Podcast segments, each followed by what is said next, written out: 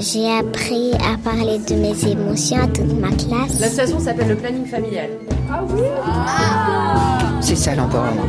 Le planning, c'est beaucoup ça, c'est accompagner vers l'empowerment. C'est de pas imposer, de se dire pour cette personne, ce qui c'est bien, c'est ça. Imaginez qu'une femme, elle va être toute seule chez elle pour faire son IVG médicamenteuse, ça me va pas. Et cette fois-ci, tout est possible. Le planning familial présente Au cœur du planning, un podcast qui vous emmène derrière les portes du planning familial de Marseille. Écoutez comment ce mouvement féministe et d'éducation populaire défend au quotidien le droit de chaque personne de vivre une sexualité épanouie. Je m'appelle Isabelle Durier, je suis journaliste, et comme le revendique le planning, liberté, égalité, sexualité.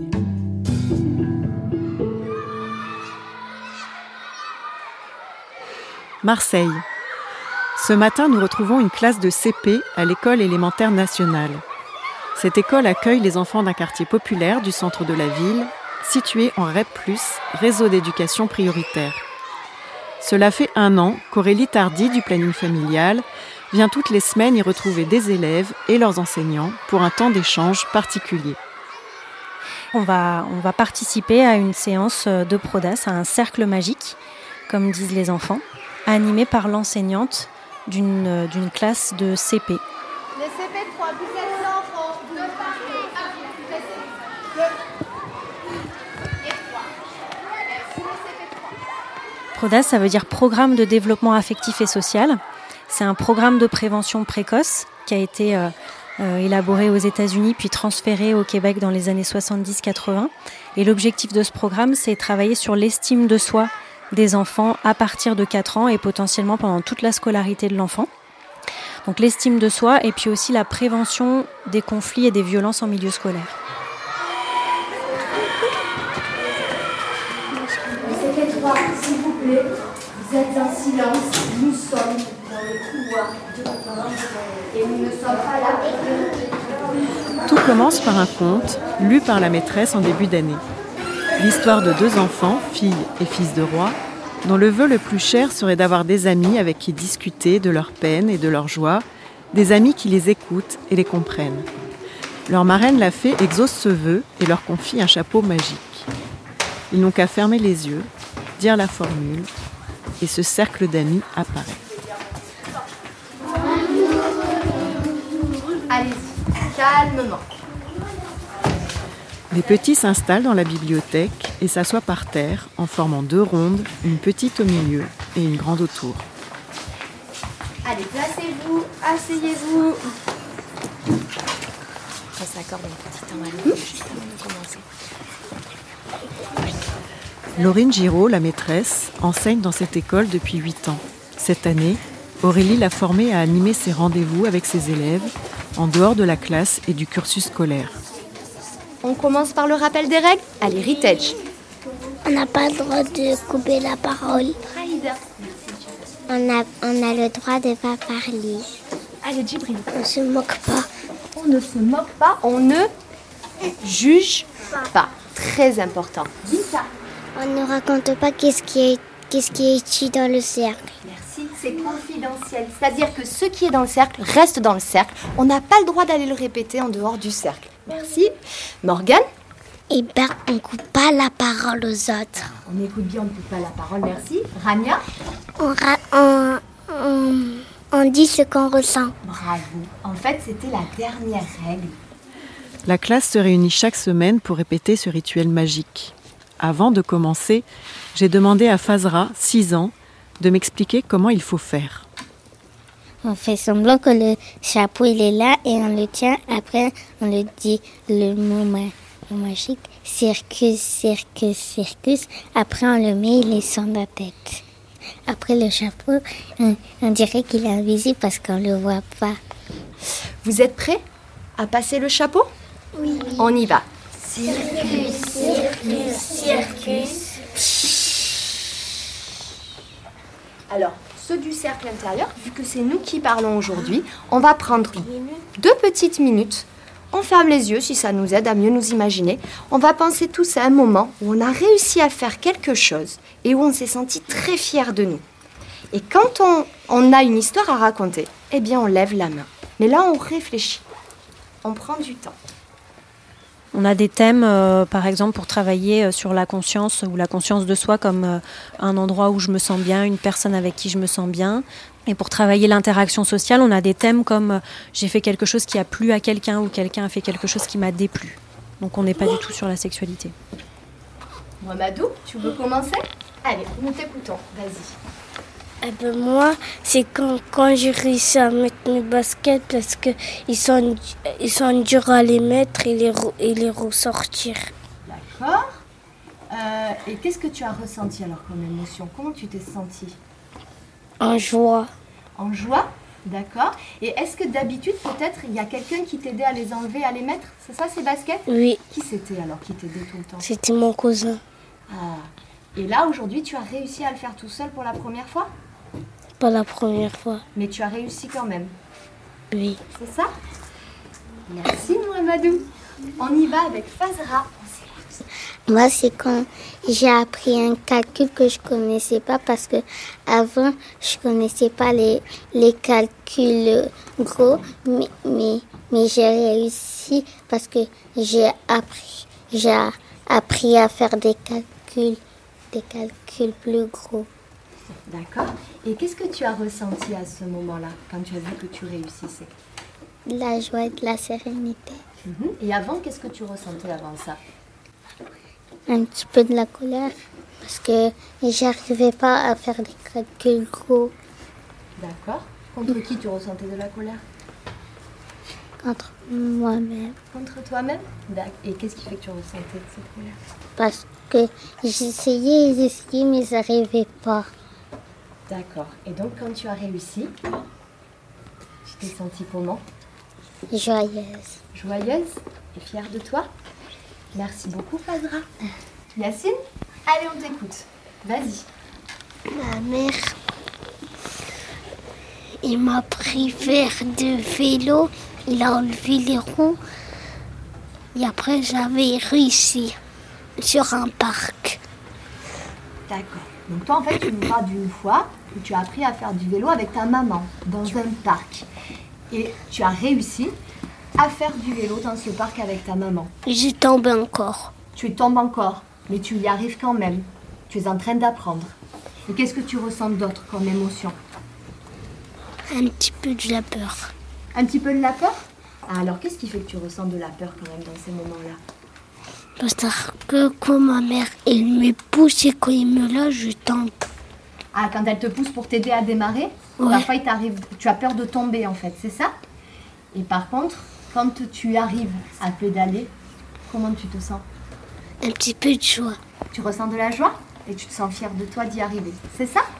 Merci beaucoup Yacine. Les enfants du cercle extérieur écoutent. Pas facile.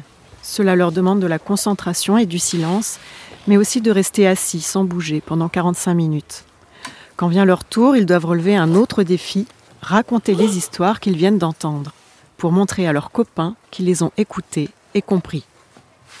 Euh, c'est une phase que les enfants aiment bien parce que c'est valorisant pour eux, non seulement d'être formulé par le maître ou la maîtresse, mais aussi d'être formulé par les pères. C'est un moment, euh, en général, où on voit sur leur visage que euh, ben, c'est très valorisant. Qui veut reformuler Ryan ou Mamadou Mamadou Tu veux reformuler Ryan, vas-y. Eh ben, Ryan, tu as dit que quand, quand c'était le bulletin, eh ben, quand tu étais deuxième du classement, le deuxième du, du bulletin, ça ça t'a rendu de la joie. Merci Mamadou. De rien. Est-ce que quelqu'un veut reformuler? Allez, vas-y. Moi, je veux bien te reformuler. Sophia. Tu as dit que euh, ce qui t'avait rendu très fier, c'était d'apprendre à lire. C'est ça?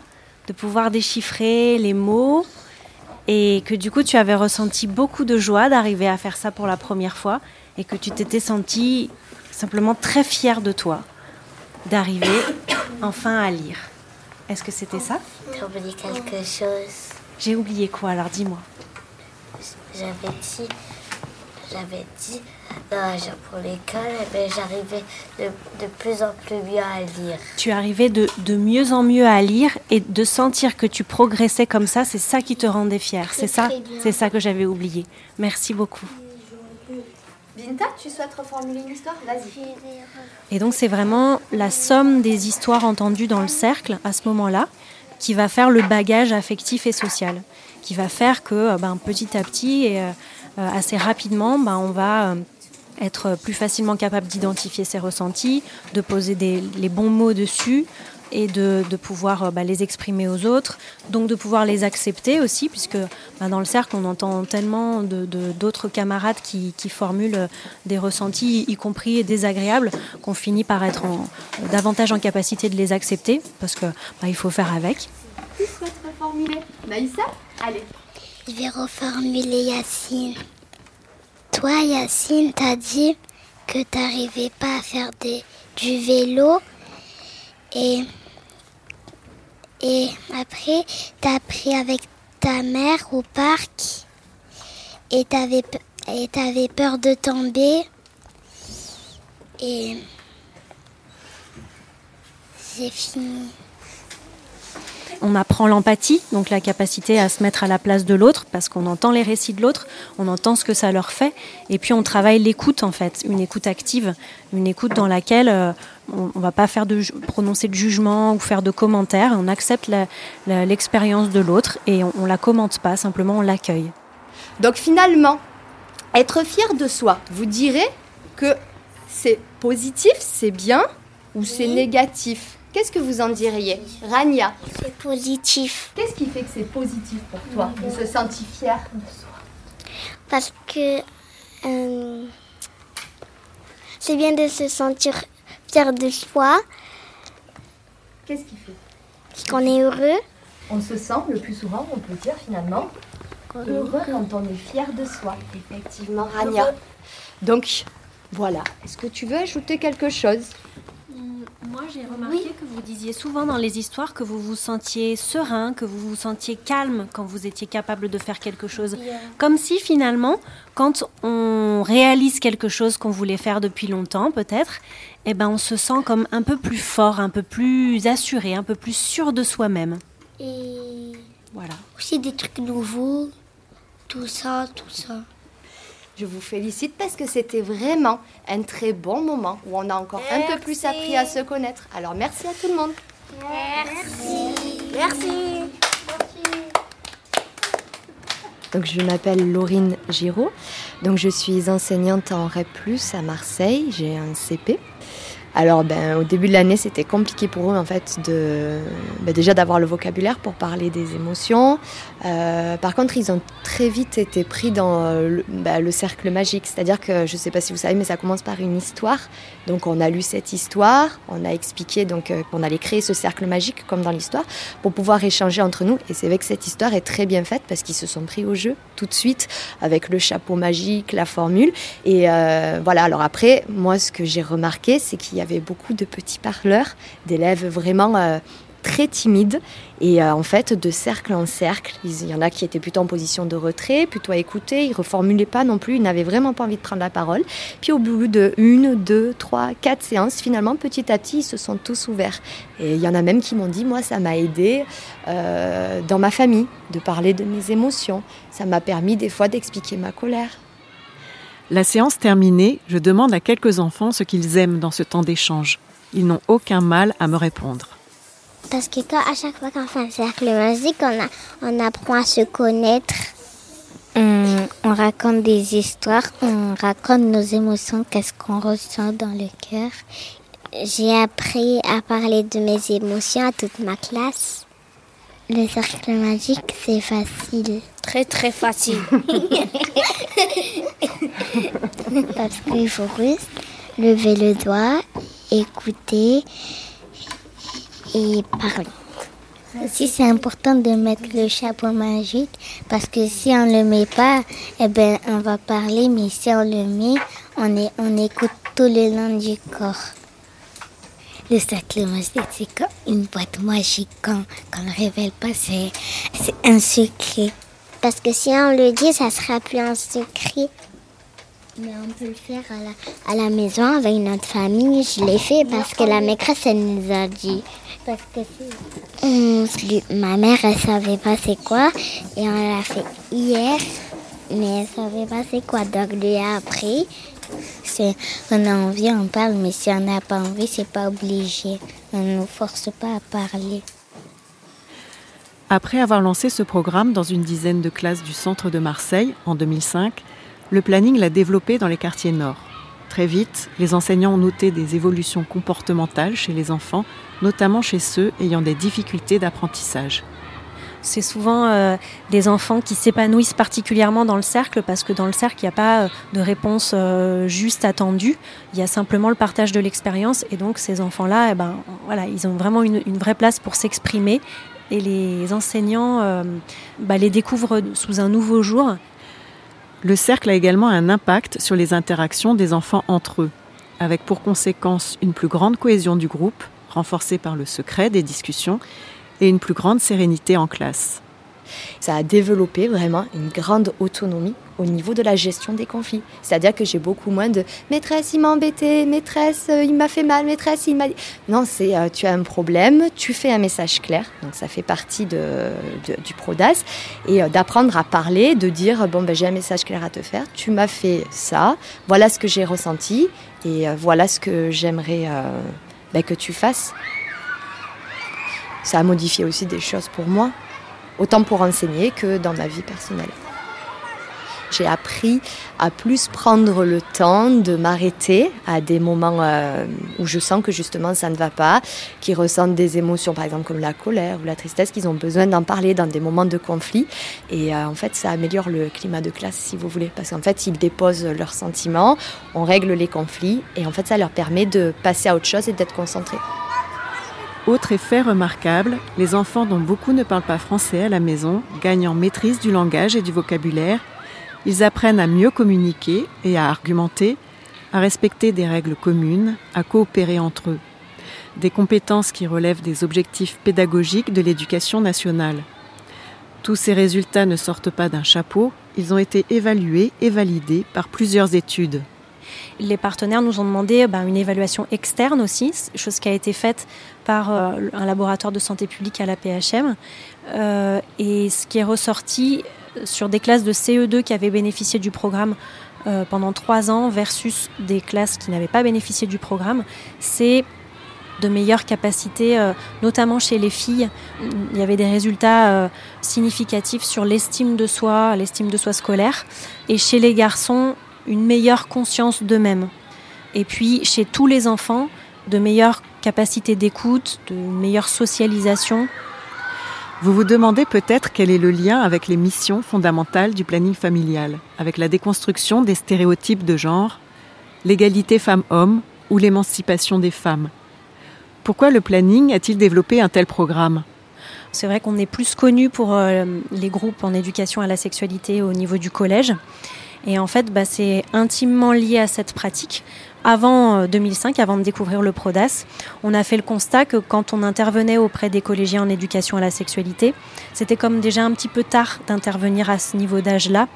Et en fait, euh, bah, on rencontrait des adolescents qui étaient déjà assez mal dans leur peau, qui étaient déjà pris dans des stéréotypes de genre très marqués et parfois dans des comportements violents. Ces constats, on les a croisés avec d'autres professionnels, notamment des professionnels de l'éducation nationale, qui, partageaient leurs difficultés de, gérer la vie affective de ces groupes-là de collégiens. Euh, ils décrivaient des adolescents qui étaient euh, euh, dans la capacité notamment de verbaliser justement ce qu'ils vivaient et donc qui passaient à l'acte. On a cherché, à partir de ce constat-là, un programme qui permette de développer l'estime de soi des enfants dès le plus jeune âge, pour favoriser donc le fait qu'à l'adolescence, on puisse faire une prévention plus ciblée. Un travail essentiel donc. À travers un conte magique, il s'agit ni plus ni moins que de lutter contre les violences de genre. D'empouvoirer les filles, c'est-à-dire leur donner le pouvoir de prendre la parole devant le groupe, d'avoir confiance en elles, de s'affirmer, et d'accompagner les garçons à exprimer leurs émotions, à exercer leur empathie, à trouver les mots. Ce qu'on sait au niveau des phénomènes de violence, chose qui est un des objectifs à traiter pour le planning, c'est que euh, bah, les auteurs de violence, ils sont euh, sujets à des phénomènes émotionnels, comme par exemple la coupure émotionnelle. C'est le fait de, dans une situation, quand on se sent vulnérable, impuissant, euh, eh ben, c'est le fait de rompre, de couper avec cette émotion qui est insupportable à ce moment-là pour cette personne. Et, et, ce faisant, comme on coupe avec cette émotion insupportable, on va chercher à prendre le pouvoir sur l'autre et ça va passer par la violence. Le PRODAS, c'est une réponse directe à ça, parce que dans le cercle, on est au contact permanent des émotions, ben, y compris désagréables de la vie. On est sans arrêt en train de les identifier, de les reconnaître, de les parler et donc de les accepter en fait. Entre 200 et 300 enseignants des quartiers populaires de Marseille ont été formés par le planning à animer ces groupes. Le programme est soutenu par l'éducation nationale, par la ville de Marseille et par l'Agence régionale de santé qui l'étend à toute la région Provence-Alpes-Côte d'Azur. Du côté du planning familial, de plus en plus d'associations départementales mettent le programme en place et Aurélie coordonne une formation au niveau national.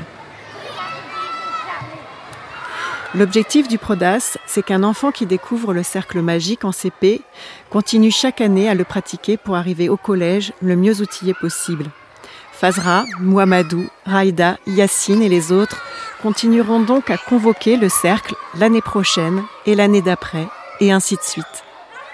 Moi, j'ai appris des choses sur le cercle magique. Par exemple, comme la maîtresse elle a dit le thème d'aujourd'hui, eh ben, moi, j'ai compris que quand on n'arrive pas, il faut toujours essayer et après on arrivera.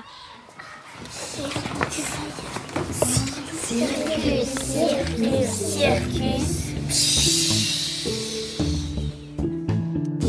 Pour avoir plus d'informations sur le planning familial, rendez-vous sur le site planning-familial.org. Vous pouvez également appeler le numéro vert national anonyme et gratuit 0800 08 11 11.